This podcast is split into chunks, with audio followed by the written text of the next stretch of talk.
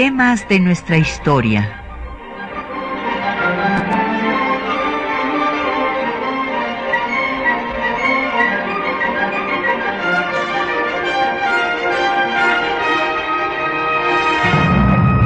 Un espacio que difunde el conocimiento del pasado para comprender nuestro presente.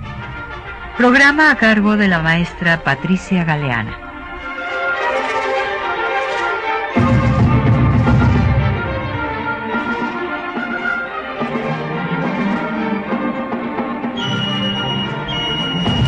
Muy buenos días. Tenemos el gusto de que nos acompañe un joven colega, el doctor Rodrigo Moreno Gutiérrez, que eh, pues además fue mi alumno, entonces tengo que presumir que está ahora de investigador en el Instituto de Investigaciones Históricas de la UNAM y justamente su especialidad es eh, el, tema de la insurgencia de las independencias en general iberoamericanas, que es la cátedra que da en la Facultad eh, de Filosofía y Letras de nuestra universidad, además de que ha tenido diversas publicaciones sobre este tema. Bienvenido, Rodrigo. Qué bueno que esté aquí en temas de nuestra historia. Al contrario, muchísimas gracias por la invitación, doctora. Bueno, y tenemos como todos los viernes publicaciones para nuestros radioescuchas eh, para que puedan profundizar en el tema que abordamos. En este caso les vamos a dar una selección que publicamos en el Instituto Nacional de Estudios Históricos de las Revoluciones de México de lo que se hizo hace 50 años sobre pues el Congreso de la Náhuac por nuestros maestros.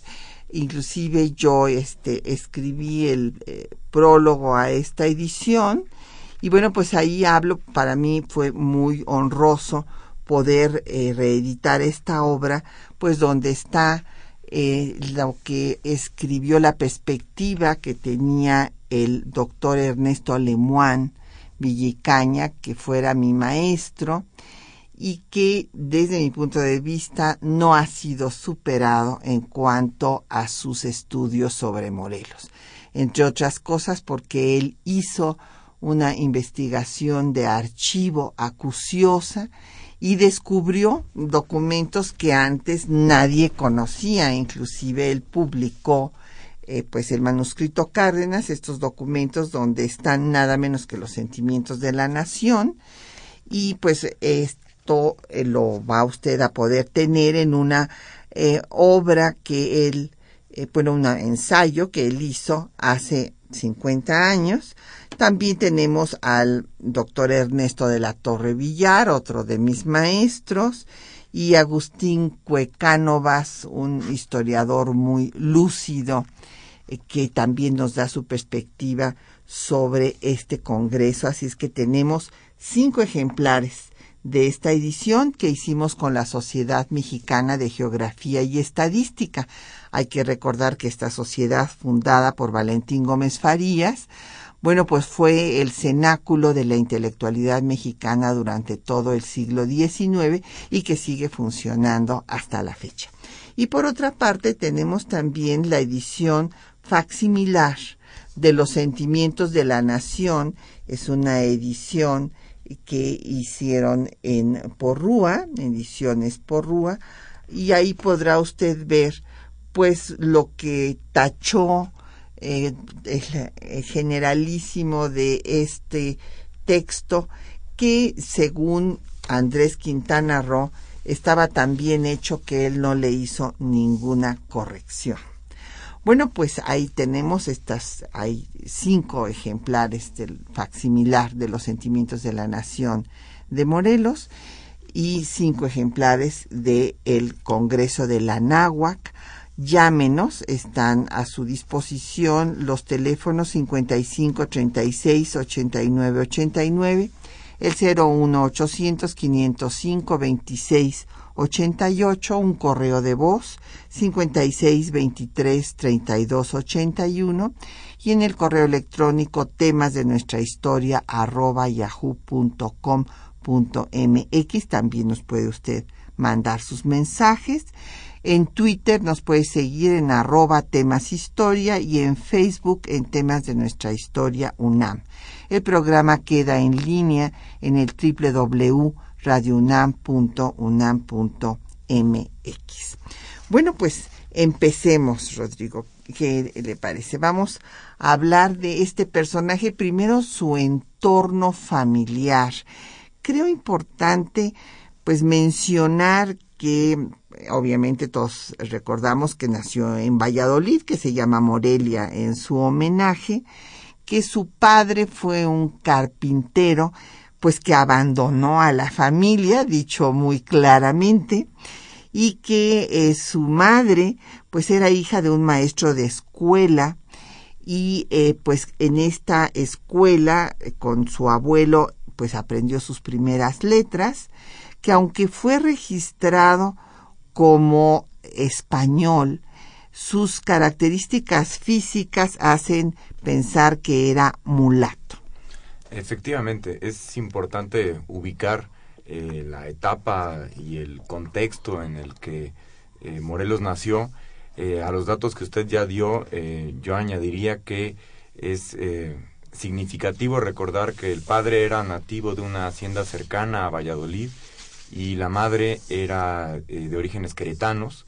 Entonces encontramos ahí efectivamente un, perfil em, de un típico americano que eh, jurídicamente fue registrado como español porque jurídicamente eso era.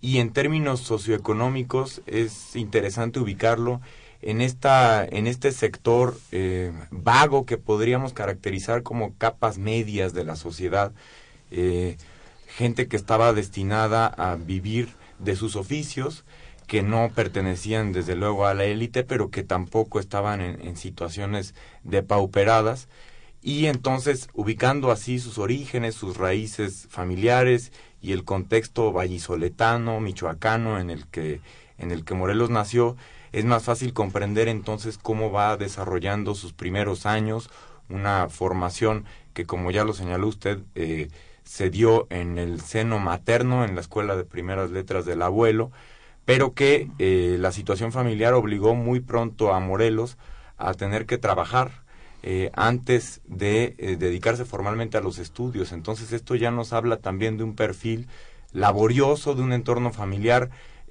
para nada desahogado, pero que a través del trabajo podía eh, subsistir. Este trabajo lo desarrolló Morelos ya, digamos, en una primera adolescencia en el campo, en eh, una hacienda en la que trabajaba un familiar suyo, cerca de Valladolid. Entonces, em, seguimos completando este perfil de un, eh, de un individuo que desde sus primeras etapas se ve obligado a trabajar y abandona el estudio por ello, y que es tiempo después cuando, por voluntad, decide regresar a, eh, a las aulas y al seminario, en concreto al eh, Colegio de San Nicolás en Valladolid. Sí, bueno, es importante destacar porque se ha hablado mucho de los afrodescendientes y es increíble que no se haya destacado a lo largo de todo este año que Morelos era un afrodescendiente. Y esto, en fin, habla un poco de una un dejo de racismo todavía, o sea que, que no inclusive hay algunos autores que, bueno, claro, no tenemos las pruebas de que, cuáles eran sus, eh, en fin, de dónde viene esa característica que destacan diversas eh, personas que lo conocieron por sus características físicas. Sí, podríamos pensar que algo hubo de eso porque, como ya veremos más adelante, uno de los puntos sustanciales de las demandas del programa político de Morelos es la eh, anulación de las castas. Entonces, eh, puede ser que esto no haya sido solo una, una intuición política de Morelos, sino también una percepción desde el punto de vista estrictamente personal. Eh, no obstante, claro, estas son, eh, es materia de debate, es, es, es, sujeto de averiguaciones posteriores, pero eh, es, es, interesante cuestionar este punto de la adscripción jurídica de Morelos como español, ¿no? Sí, y bueno, lo que es muy importante también es ver que las ideas de Morelos pues sobre la supresión de castas, por ejemplo, no son iniciativa de él, o sea, es el plan que le da su maestro, que es Hidalgo, o sea, esto también creo que es muy importante distinguirlo. El intelectual y el maestro, pues es Hidalgo, el hombre de libros, digamos. Morelos es el hombre con gran talento, con gran intuición, como lo describió Mora, me parece que es una buena descripción de él, que tiene pues esas habilidades que desde luego no tuvo Hidalgo, de organización, de enseñarles, eh, decía Mora, y después van ustedes a escuchar porque son los textos que les preparamos para esta mañana, que fue el que les enseñó a los insurgentes cómo quedarse en el campo de batalla, cómo permanecer ahí, ¿no? Y esto es, es importante, o sea, ver la influencia ideológica de Hidalgo, que inclusive eh, si nosotros comparamos lo escrito por Hidalgo y lo escrito por Morelos, pues vemos que inclusive utiliza las mismas frases. Cuando habla de las leyes suaves, bueno, pues es textual lo que le había enseñado su maestro. Es muy interesante el contraste que ofrecen las dos figuras, Hidalgo y Morelos.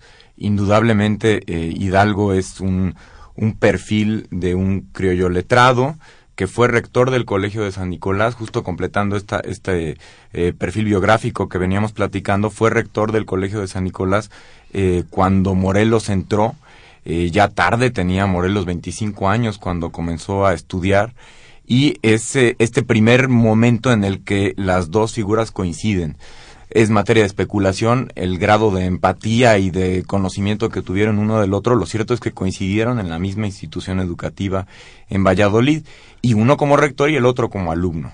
Entonces, es, esa impresión, esa impronta quedará desde luego marcada en la, en la, en el primer encuentro de la lucha, pero por supuesto que Morelos es este cura formado con mucho tesón, con muchísima voluntad, que a la vuelta de cinco años logra ordenarse y que encuentra en el ejercicio del sacerdocio una forma de subsistencia honrada de ayudar primero a su madre y después de ejercer una, eh, una suerte de gobierno comunitario en los lugares en los que, a los que es asignado en la tierra caliente michoacana. Entonces es muy interesante eh, eh, establecer este vínculo entre el rector, el letrado, el, hombre que está leyendo cosas de otros mundos, eh, montando eh, obras de teatro francesas, leyendo, platicando, eh, interactuando con la élite queretana, por ejemplo, pensando en las posibilidades políticas de la monarquía española y de la Nueva España, y un, un cura tesonero que está haciendo su labor sacerdotal en tierra caliente, digamos, desde abajo. Son dos perfiles eh, interesantes, contrastantes. Sí, ahora, e independientemente de los debates, porque esto de los debates entre los historiadores ha traído una confusión terrible a eh, toda la gente que no es historiadora. Y por eso es que nuestros jóvenes actualmente reprueban historia más que matemáticas porque entonces como todo todo se debate y entonces vamos a debatir si se llevaban bien o se llevaban mal Hidalgo y Morelos, pues sí, claro, todo se puede debatir, pero tenemos que tener datos duros que son concluyentes. O sea, el hecho es que Morelos va a alcanzar a Hidalgo. Sin duda. Eh, para unirse a la causa que está encabezando en ese momento Hidalgo, y si no hubiera habido empatía, pues no habría ido.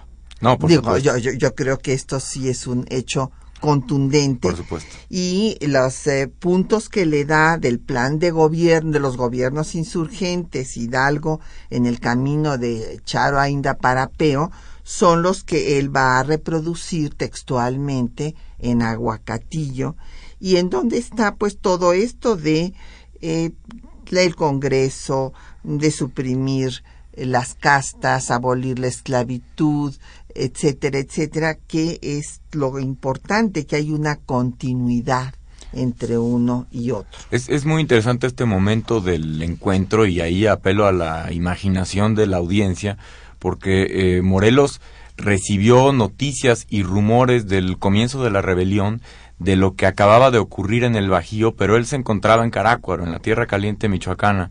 Entonces, eh, no había certeza de lo que estaba ocurriendo en el Bajío. Por una parte le llegaban noticias oficiales, por otra parte le llegaban rumores del sentido de la rebelión y de que al frente de la misma se encontraba su maestro. Entonces, por supuesto que va a buscarlo, encontrando por una parte explicaciones a la rebelión y por otra parte porque buscaba eh, de alguna manera incidir en la rebelión y eh, encontrar, digamos, eh, una línea que le permitiera participar de la lucha. Es apenas el, el, principio de la rebelión de Hidalgo, ¿no? Es, es todavía un, un momento que como toda revolución es sumamente caótico, que hay una diversidad de proyectos y de propuestas que los dirigentes tienen una intención política de la lucha y a su vez hay una masa popular tremenda, creciente, convulsionada, que está eh, desde luego poniendo en jaque a las eh, muy desorganizadas fuerzas armadas eh, virreinales que desde luego hay que recordar que están en un contexto de crisis política de la monarquía española desde 1808. Por eso es todavía más admirable que en un movimiento en efecto popular y por lo tanto, si no es un movimiento disciplinado, haya todo un plan de gobierno por parte de Hidalgo que vamos a ver después de escuchar un poco de música. Vamos a escuchar La virtud y la gloria del disco de la colección Voz Viva de la UNAM, La resistencia popular en la guerra de independencia.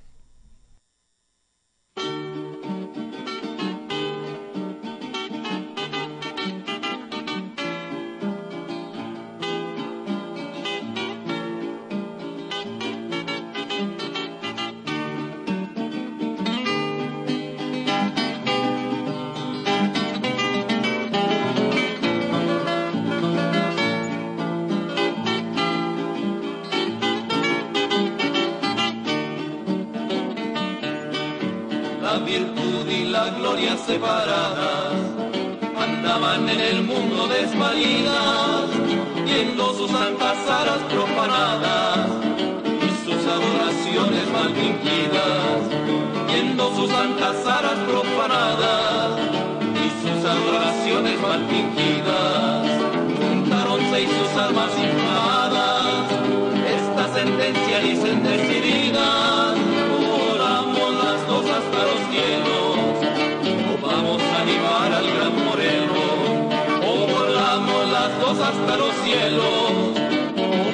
animar al gran moreno.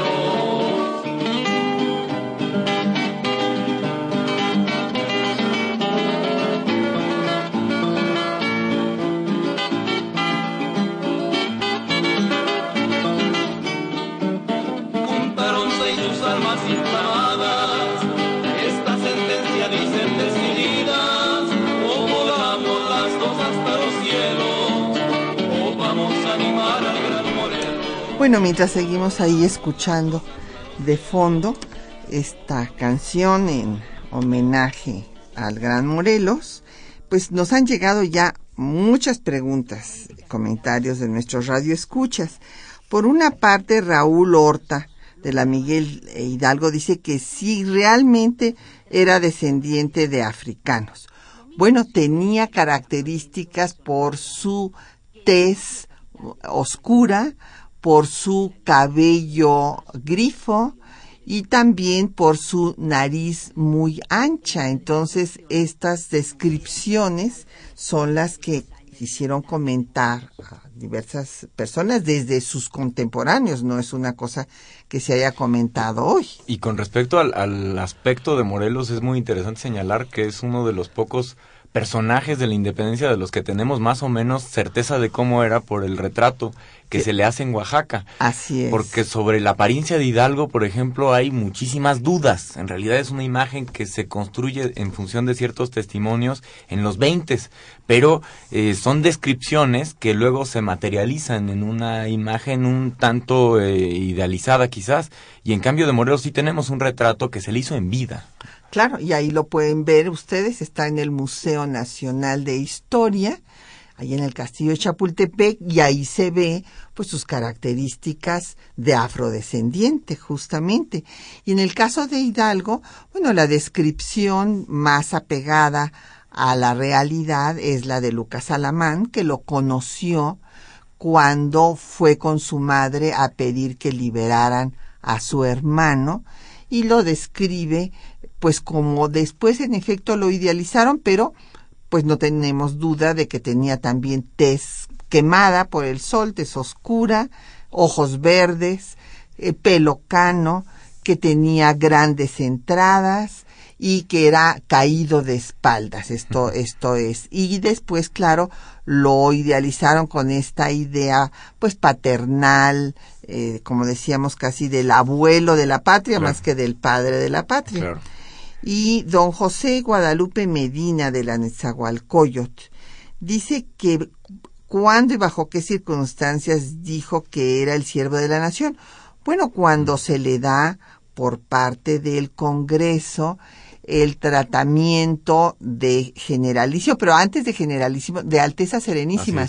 Es. muy importante destacar, porque esto luego se malinterpreta, eh, era el tratamiento que se le daba a las autoridades en toda la época virreinal, o sea, la Alteza Serenísima, pues era eso, la autoridad máxima. Y entonces, pues ese tratamiento se le estaba dando y a él le pareció excesivo porque era una persona que en ese sentido no le gustaba el boato, era modesto y él dijo que pues, realmente él era el siervo de la nación. Que es una, una frase evangélica, eh, lo toma del Evangelio, lo de siervo de la nación. Entonces sí, contrasta con la idea de alteza que por cierto nos podría desembocar en un, eh, en un debate interesante sobre la soberanía porque alteza es el soberano y en ese momento la Junta y después el Congreso se asumen primero como depositarios y después como instituciones soberanas. Entonces, como titulares de la soberanía. Entonces la, alteza está en juego, tiene que ver con la manera de asumir el poder en ese momento. Así es. Bueno, el señor Alcaraz de la Benito Juárez eh, le agradecemos mucho sus felicitaciones y que si podíamos tratar sobre los últimos días de Morelos, que si se arrepintió o no se arrepintió. Bueno, eh, Alcaraz, la verdad es que es difícil afirmar o negar contundentemente esto. Hay que pensar que eran mm, personas pues que tenían una vida religiosa y que bueno pues iban estaban a punto de morir hay que recordar también cómo eran los interrogatorios de la Inquisición que se caracterizó a lo largo de toda la historia de la institución por ejercer la tortura a sus interrogados. Esto, vamos, está perfectamente documentado. Y en ese sentido, aun cuando no hubiera habido una tortura física, sí la había psicológica y emocional.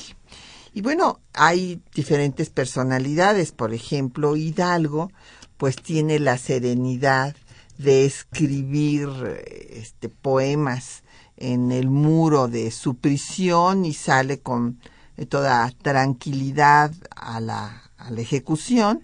Y se ha este, dicho que Morelos pues eh, que se arrepintió, bueno, también Hidalgo en un momento dado lamenta que haya habido tanto derramamiento de sangre, pues y si no eran dos personajes sanguinarios, es evidente que a Hidalgo le hubiera gustado que pasara esto que él quería, agarrar a todos los gachupines y mandarlos a España. Pero pues no pudo ser así y obviamente pues hubo derramamiento de sangre y de esto como cualquier ser humano, pues evidentemente que se arrepienten de que haya habido un, derramamiento de sangre, pero que si develó o no develó a, pues Morelos a sus contactos internacionales y demás, pues Mora, por ejemplo, dice que, que no es cierto. Es, es, un, e, es un punto interesante. Em, yo remito al señor Alcaraz a los, a los procesos de Morelos publicados por don Carlos Herrejón en los ochentas.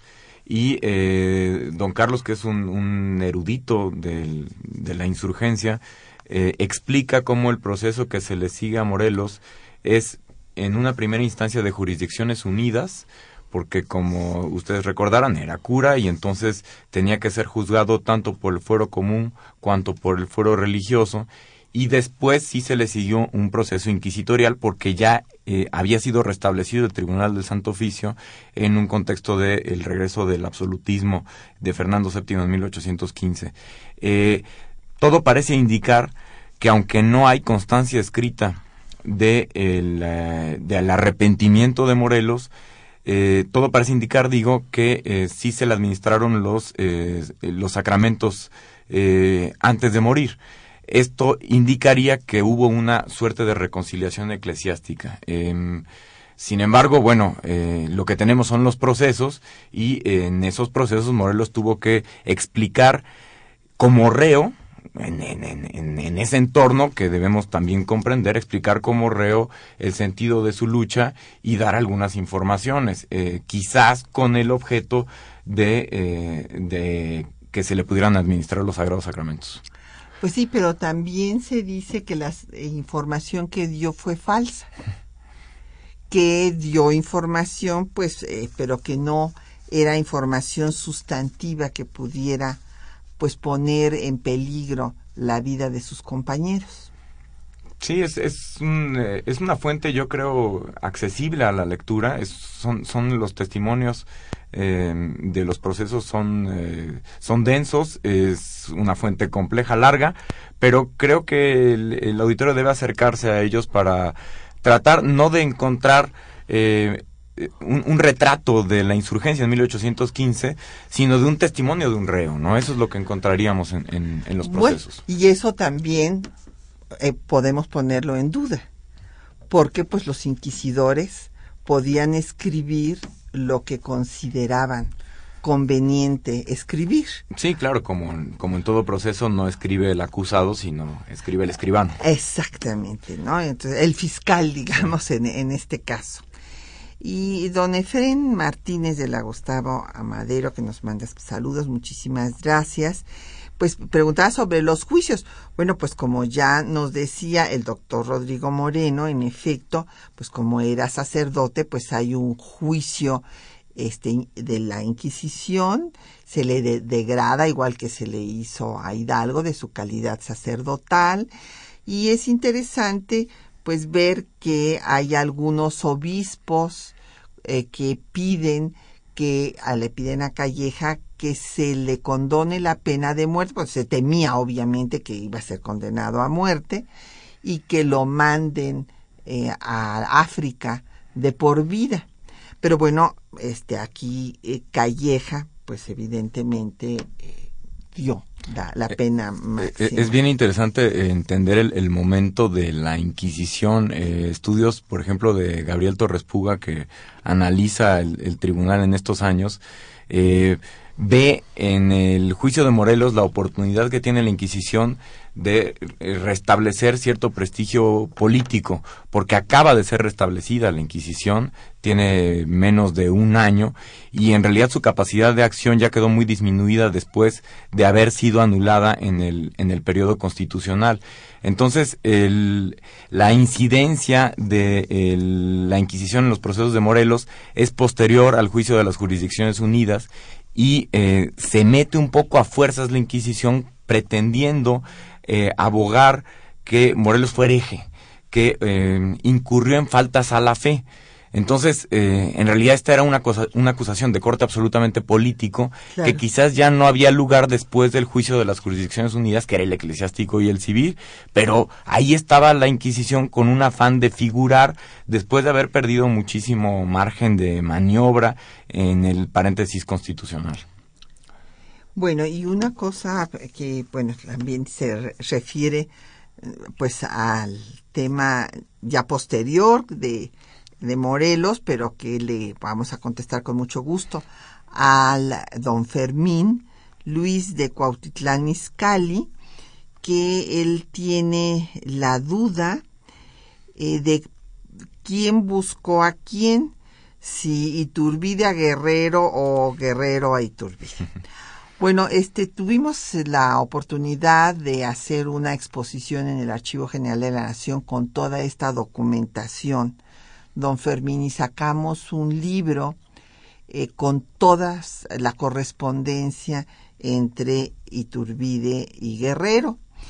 Y el tema es que Guerrero ya estaba consciente antes de que llegara Iturbide, cuando era Armijo el jefe eh, del realista para acabar del sur. para acabar con eh, pues este foco que era de los focos más incómodos Mm. para el gobierno virreinal y ahí ya Guerrero había tratado de convencer a Armijo de que se uniera a la causa porque estaba consciente de que él ahí pues haciendo apariciones esporádicas o salidas y entradas de la, de la sierra del estado que hoy lleva su nombre no iba a consumar la independencia y él ya estaba en esa disposición. Primero Iturbide trató de vencerlo, pero cuando se dio cuenta de que no iba a ser fácil y esto im- impedía sus planes posteriores, pues entonces vino la negociación. Sí, son dos puntos muy interesantes. Eh, las autoridades eh, realistas en todo momento mantenían una suerte de negociación o de comunicación con los rebeldes. No solo con Guerrero, también tenemos comunicaciones con Montes de Oca, por ejemplo, o con Pedro Asensio. Entonces, eh, el caso de Guerrero es, eh, un, es, es demostrativo de eh, las tensas, a veces tensas negociaciones que había entre unos y otros. Concretamente, las cartas que eh, se envía con Carlos Moya son muy interesantes del momento en el que se restablece la Constitución en 1820 y Guerrero entiende que hay que forzar un poco más la negociación y obligar a la independencia, que la Constitución no garantiza los, eh, los derechos y la libertad que él está buscando y que entonces eh, va a seguir sobre las armas porque la Constitución no satisface esa, esa demanda. Entonces ya había una comunicación constante, más o menos constante con las autoridades y es este canal eh, el que aprovecha Iturbide para establecer otro tipo de negociaciones. Eh, entonces son, son sustanciosas las cartas eh, que se remiten uno y otro Guerrero de Iturbide entre finales de diciembre de 1820 y hasta febrero de 1821 en las que se están, digamos, intercambiando los términos de un probable acercamiento. Bueno, pues vamos a escuchar eh, los textos que les hemos preparado para esta mañana, en donde Lucas Alamán nos habla de la infancia de Morelos, Bustamante, pues del momento de esplendor en el que ya llega a Oaxaca, y Mora hace una serie de reconocimientos de su gran talento.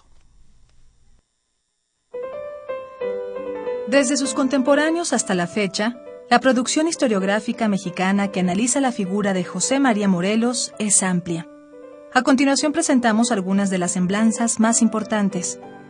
Lucas Alamán, diplomático, historiador clásico de la independencia y líder del conservadurismo mexicano de los primeros años de la vida independiente, escribió Estado de la Revolución después de la prisión de Hidalgo y sus compañeros, donde explica los orígenes de Morelos. Don José María Morelos y Pavón nació en la ciudad de Valladolid de Michoacán, a la que por esta circunstancia se ha dado el nombre de Morelia, y en ella tuvo una casa construida a sus expensas frente al callejón de Celis. Fue su padre un pobre carpintero, y su madre era hija de un maestro de escuela de la misma ciudad, y por ambos orígenes procedía de una de las castas mezcladas de indio y negro. El ejercicio de Morelos en la primera y mayor parte de su vida fue de vaquero. A los 32 años emprendió la carrera eclesiástica y no hizo más que los estudios muy precisos para poderse ordenar, estudiando filosofía de día y moral de noche en el Colegio de San Nicolás de Valladolid, bajo la dirección del cura Hidalgo, que era entonces rector de aquel establecimiento. Diósele después el curato de Carácuaro.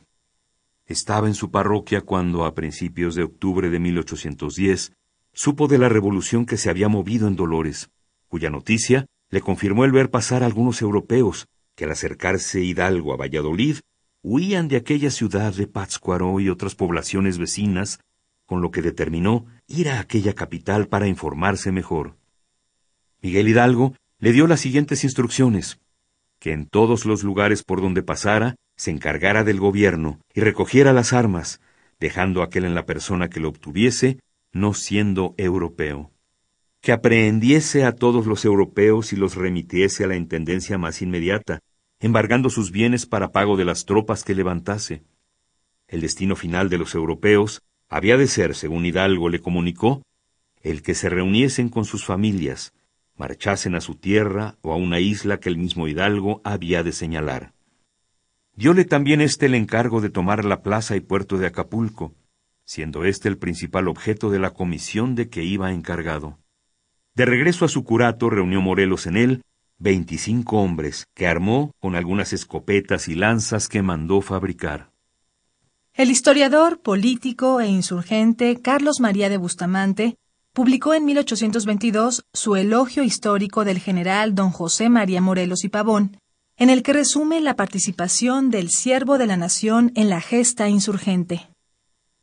El nombre de Morelos era escuchado con respeto. Respeto que él sabía conciliarse por sus virtudes militares y políticas. Revestíanse todos de un nuevo espíritu, y todos se hacían honor de pertenecer al ejército de Morelos.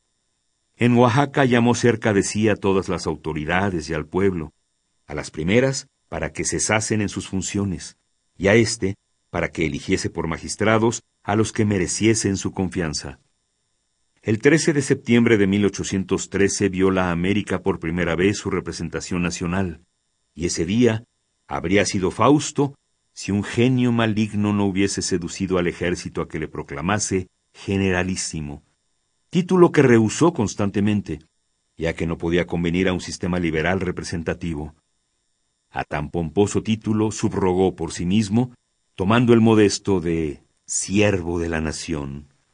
Compatriotas, dad ya eterno pres y nombradía al cura, al héroe del sur, al fundador del primer Congreso Nacional de Anáhuac, al legislador de Apatzingán.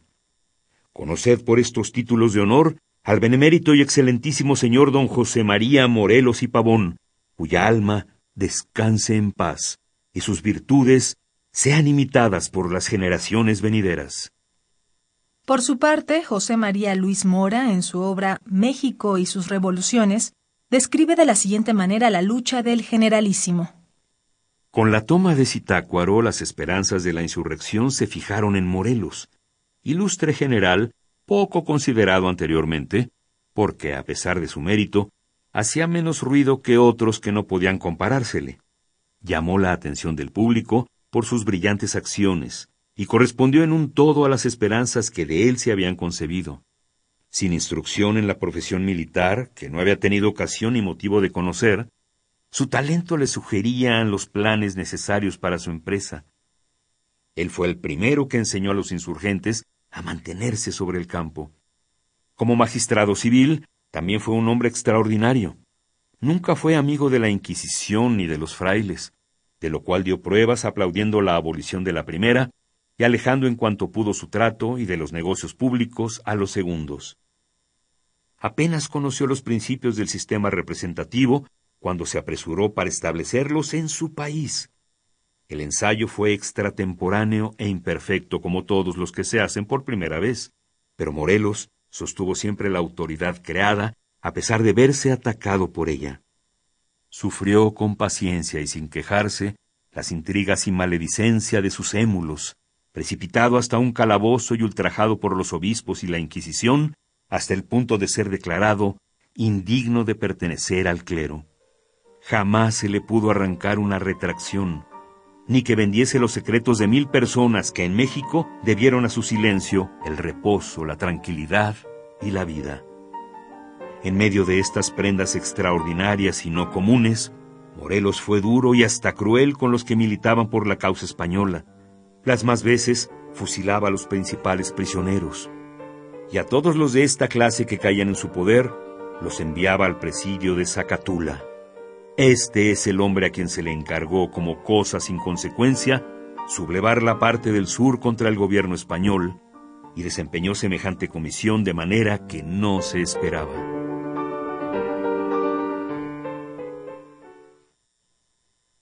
Bueno, pues aquí este ya bueno, escucharon ustedes a los clásicos, tres clásicos de la historia de la independencia de México. Eh, Lucas Alamán desde la perspectiva conservadora, Mora desde la perspectiva liberal y Carlos María de Bustamante, bueno, pues compañero eh, de Morelos en todo este proceso. Nos han seguido llegando preguntas y comentarios. Don Manuel Pérez Morales, de la Miguel Hidalgo, dice que por qué no este, fue considerado ni mestizo ni criollo Morelos y cómo es posible que lo registraran como español. Bueno, es seguramente eh, lo registraron así, don Manuel, pues porque así le podía ir mejor en la vida, porque acuérdese que la organización de la sociedad novohispana pues es una organización basada en el origen racial. Entonces esto tal vez pensaron que le facilitaría su futuro. Y sí es una es una categoría jurídica el hecho de que haya sido escrito en el acta de bautizo de bautizo de español es porque eh, efectivamente estamos en un mundo gobernado por la monarquía española y la Nueva España es un reino eh, adscrito a la corona de Castilla y por lo tanto si sus padres nacieron en estos reinos son españoles entonces eh, aunque pudo haber tenido como ya eh, escuchamos en algunas de las interpretaciones sangre negra o sangre india eh, convenía en términos prácticos que quedara eh, signado como español. Lo mismo comentaba don José Alfredo Cid en Twitter y bueno, pues ya está respondido. Mm, doña Lucrecia Espinosa de la Benito Juárez, eh, que qué relación tenía Morelos con Vicente Guerrero y que si también Vicente Guerrero era afrodescendiente. Sí, en efecto, doña Lucrecia, bueno, él se, Vicente Guerrero se une a Morelos en Tixtla y bueno, pues sí, también es afrodescendiente. Sí, ahí quedan mucho menos dudas que en el caso de Morelos. Este, desde luego. Más, eh, más, eh, sus sí. características son más acusadas, ¿no? Sí, más, sí, sí, más- sí, Guerrero. Y, a- y además esto se ve en la propia lucha de Guerrero, justo en los momentos eh, finales, en 2021, eh, se mantiene en pie de guerra porque el régimen constitucional niega derechos civiles a las castas. Y entonces eh, él entiende que un régimen tiene que incluir en América a este segmento de la población. Y don Jesús Ríos de la Miguel Hidalgo considera que Morelos le dio el carácter plebeyo al movimiento que eh, pues no le podían dar los criollos.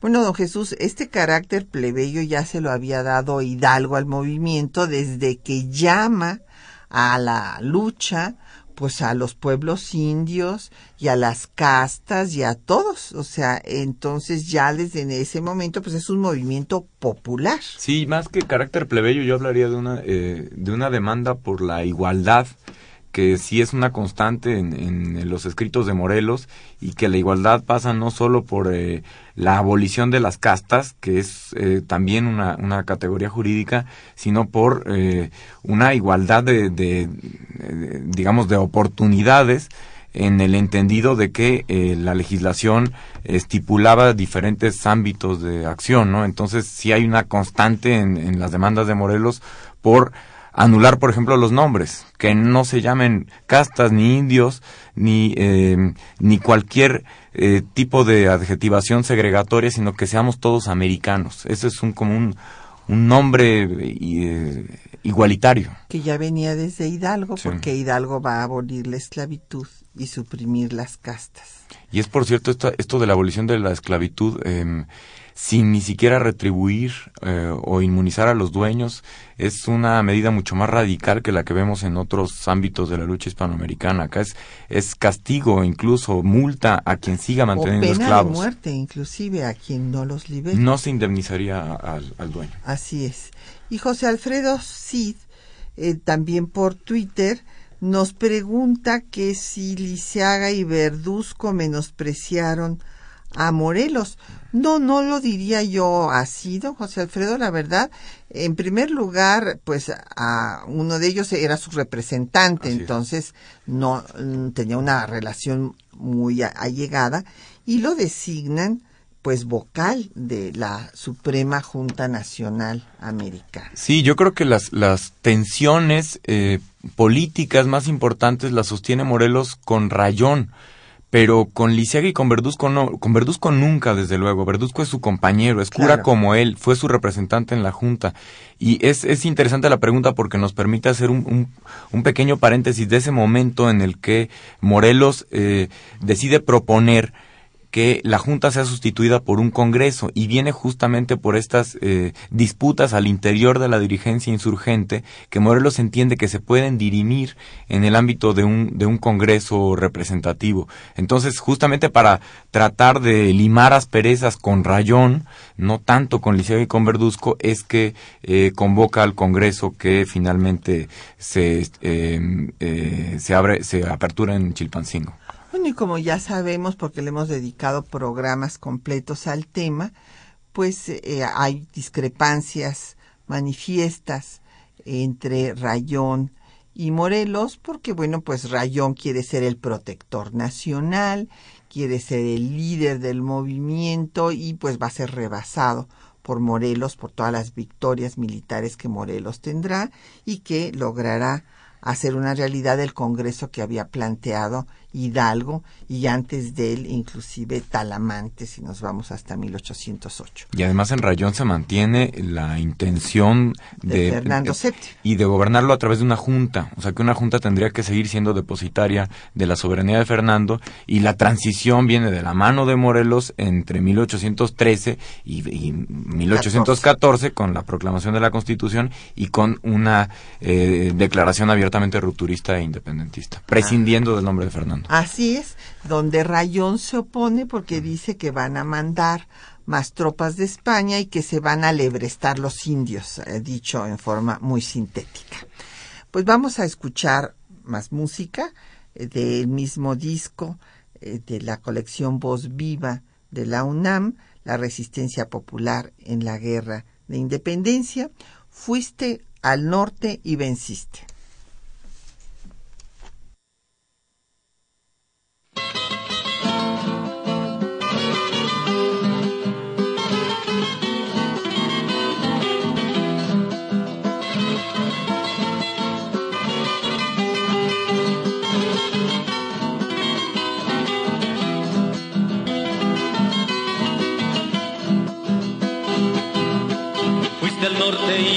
Y en Cuautla te están zurrando.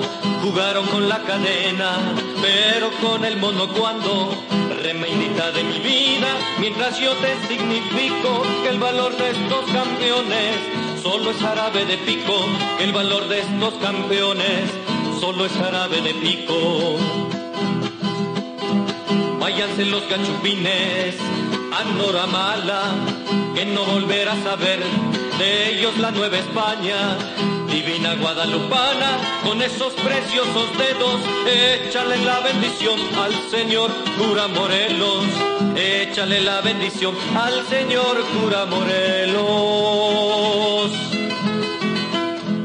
¿Dónde están tropas del rey, nuestro denuedo y valor?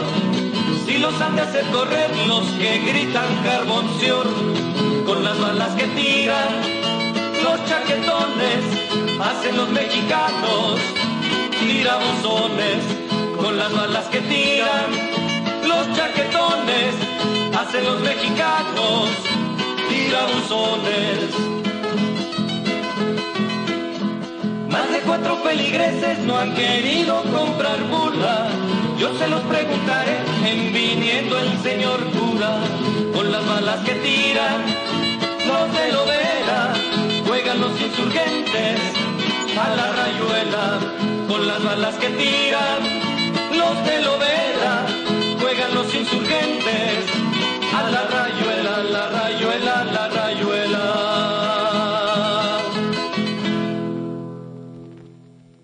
Los sones del jarabe. Bueno, pues nos eh, llegaron más preguntas y comentarios. Doña Isabel Solórzano dice que se ha dicho que Napoleón eh, comentó que con un ejército de personas como Morelos conquistaría el mundo y que de dónde es esta versión y que Wellington también conoció las hazañas de Morelos. Bueno, pues sí, sí se, se ha dicho esto. La verdad, no sé este, hasta qué punto tenga fundamento. Yo creo que está en la historiografía eh, nacional del siglo XIX. Lo cierto es que hablando de las habilidades militares de Morelos, a mí siempre me ha llamado la atención cómo un individuo que no tiene ninguna formación militar desarrolló una, una intuición eh, o, de manera intuitiva desarrolló una capacidad militar absolutamente notable, ¿no? O sea, ya vimos nosotros cómo se inscribe a la causa a través de una entrevista con Hidalgo y en esos cinco años despliega unas aptitudes militares que difícilmente vemos en, otros sujetos sin haber tomado formación militar. Claro, eh, tiene una gran capacidad de organización, bueno, además desde luego el liderazgo para que la gente lo, lo siga y haga lo que él les propone. Y bueno, en efecto, pues los enseña a eh, tener estrategia, esto de que se movían sus tropas de noche en forma zigzagueante y entonces nunca se sabía por dónde iba a atacar, pues en fin le permitió tener cinco exitosas campañas. Hay que recordar que desde su primera campaña, cuando primero, porque además pues es un, es un hombre muy íntegro, muy, muy honorable en este sentido, primero va y pide licencia a la mitra para separarse de su, de su cargo y para pues sumarse a la lucha y este ir a hacer lo que le había dicho su maestro que fuera a tomar Acapulco, que pues era un punto clave. En la primera campaña, pues no puede tomar Acapulco, o sea, eh, va a, a, tener personajes que se unen a su lucha importantes, como pues Juan Álvarez, como los Galeana, como los Bravo. Sí, lo cierto es que aunque no toma Acapulco, logra eh, insurreccionar en la costa del sur. Exactamente, y va a poder constituir la provincia de Tecpan, o sea, el primer territorio liberado. Y estamos hablando de finales de 1810, o sea, cuando está en, en pleno estallido la revolución de Hidalgo, ah, pero Morelos es. ya logró insurreccionar todo el sur, ¿no? Esta es la importancia de la primera campaña. Y la segunda, bueno, pues llega hasta Cuernavaca, uh -huh. donde manda incendiar a la hacienda de Gabriel de Yermo. Se acordarán ustedes de este rico comerciante español que fue el que apresó a Iturrigaray dando un golpe de Estado. No, lo, no habría sido golpe de Estado si no hubiera estado involucrada la audiencia. Pero al ser la audiencia, que era una autoridad, estar involucrada, bueno, pues era un golpe de Estado, como muy bien alegó Hidalgo en su juicio, que el orden eh, jurídico, por decirlo de, alguna forma, establecido por la propia corona española, lo habían roto los españoles con este golpe de Gabriel de Yermo, que va a deportar a Iturrigaray a España para que sea juzgado y a apresar a los síndicos del ayuntamiento, eh, muriendo Primo Verdad asesinado en la cárcel del arzobispado y después Talamantes en San Juan de Ulúa de fiebre amarilla con grilletes. Y pues Morelos incendia la manda a incendiar la, y, la, y no es casualidad porque eh, Yermo tenía mucho eh, poder eh, no solo económico, sino incluso social y de movilización en lo que ahora es el estado de Morelos, era dueño de, de, algunas haciendas azucareras, aunque su principal negocio era la introducción de carne a la Ciudad de México. Sí. Y en producto de las haciendas eh, azucareras tenía compañías milicianas de esclavos o descendientes de esclavos, por eso el, el, famoso término de los negros de yermo es porque habían logrado movilizar a sus peones de hacienda en, en esta región, ¿no? entonces sí era un punto estratégicamente importante. Y bueno, eh, después pues viene el sitio de Cuautla, mm. que ya sabemos que tiene pues un gran mérito precisamente por la capacidad de organización de Morelos para resistir este largo sitio de febrero a mayo y que además no logra eh, Calleja acabar con su ejército, sino que logra romper el sitio sacando a su ejército prácticamente intacto. Eso, eso es realmente muy meritorio y por eso, bueno, pues aunque no este pues derrota Calleja de todas maneras moralmente sí porque esto fue un, un revés para para Calleja que lo empezó a perseguir con más furia Y bueno, luego viene la tercera campaña, donde va a Oaxaca, que esto es un punto fundamental porque se va a formar la otra gran provincia que además era muy rica, eh, eh, Oaxaca, muy importante. Y ahí hay un hecho que quisiera yo destacar, la fundación del Tribunal de Protección y Confianza Pública. O sea, es eh, todo, hasta el título tiene la mayor significación. Es el, la etapa de dominio de Oaxaca, me parece a mí que es el momento cúspide en, en términos eh, políticos y militares de la insurrección de Morelos porque creo yo que es uno de los pocos momentos en los que la insurgencia logra efectivamente gobernar una provincia que no es cualquier cosa y a través de su capital que es Oaxaca. Entonces es en estas en, en estas circunstancias en donde podemos analizar cómo actúa efectivamente la insurgencia como gobierno, aunque no es muy dilatado el dominio, es uno de los pocos momentos en los que se hace del poder de una capital. Y esto es gracias a la estrategia militar de, de Morelos. Y después en la cuarta campaña, bueno, va a sitiar Acapulco y finalmente lo toma. Sí, una necedad. Eh, logra su objetivo. A través de un sitio, un sitio de cuatro meses. Un sitio de cuatro meses, en efecto. Y bueno, ahí ya viene eh, otro momento culminante que será pues el Congreso de Chilpancingo, la primera constitución de México, el decreto constitucional para la libertad de la América Mexicana y pues la quinta campaña, esa pues es ya la del descalabro. Esa es la de Valladolid, en donde Iturbide justamente lo va a derrotar dos veces y después pues lo van a prender y ejecutar el 22 de diciembre de 1815. Es muy eh, significativa la última campaña de Morelos porque a la par que el Congreso está haciendo su eh, función legislativa, y conforme adquiere más relevancia en términos de la dirección de la lucha, la estrella de Morelos comienza a apagarse. O sea, son, son trayectorias eh, eh, inversas y al final una serie de desencuentros eh, impiden que Morelos tome las armas y termina siendo fiel al organismo al que le dio vida y por eso es apresado porque está protegiendo al Congreso en su vida. Pero además ya le habían quitado Primero cuando, con las primeras derrotas le quitan el mando militar, luego le quitan el mando político, pero después cuando se promulga la constitución es parte del gobierno emanado de, de, esa constitución.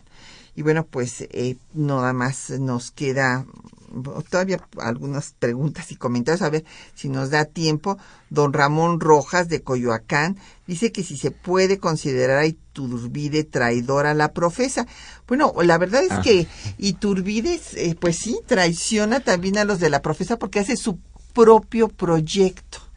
O sea, la profesa querían que pacificara al país para que viniera aquí este el rey de España y gobernara sin la constitución liberal de Cádiz. Y este Iturbide pues hace su propio proyecto, que es el plan de Iguala, en el que no es el plan de la profesa, porque además después se va a poner en vigor, mientras haya una nueva constitución, a la constitución liberal de Cádiz, y por otra parte pues negocia con eh, Guerrero. Sí, yo, yo tengo mis dudas con respecto a la profesa, pero si ocurrió la conspiración de la profesa, eh, eh, la intención de este grupo de, digamos, personas vinculadas incluso al virrey era que no se estableciera la constitución una vez que se jura la Constitución, se echa a andar toda una maquinaria y una serie de debates que ya hacen imposible esa, esa intención.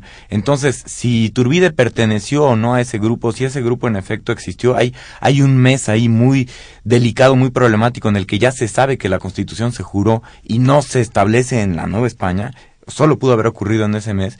Entonces, si Turbide se vinculó a ese grupo, es cierto que al final él, eh, termina medianamente traicionando esa intención.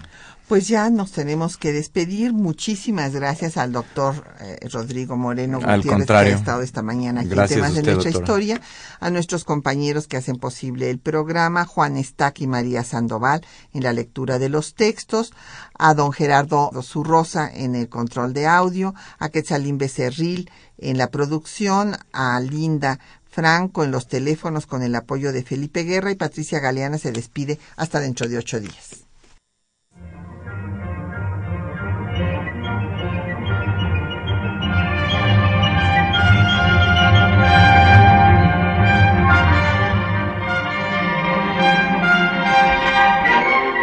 Temas de nuestra historia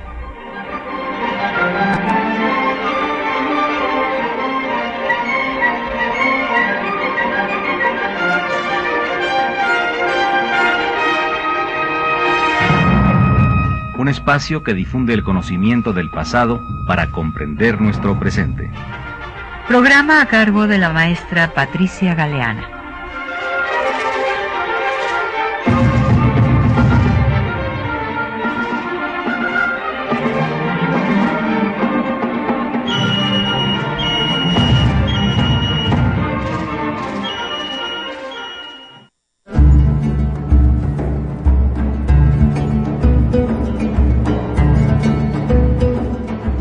...860 de AM... AM... ...acercamientos mágicos... AM... XEUN... Radio UNAM... ...el alma mater del cuadrante...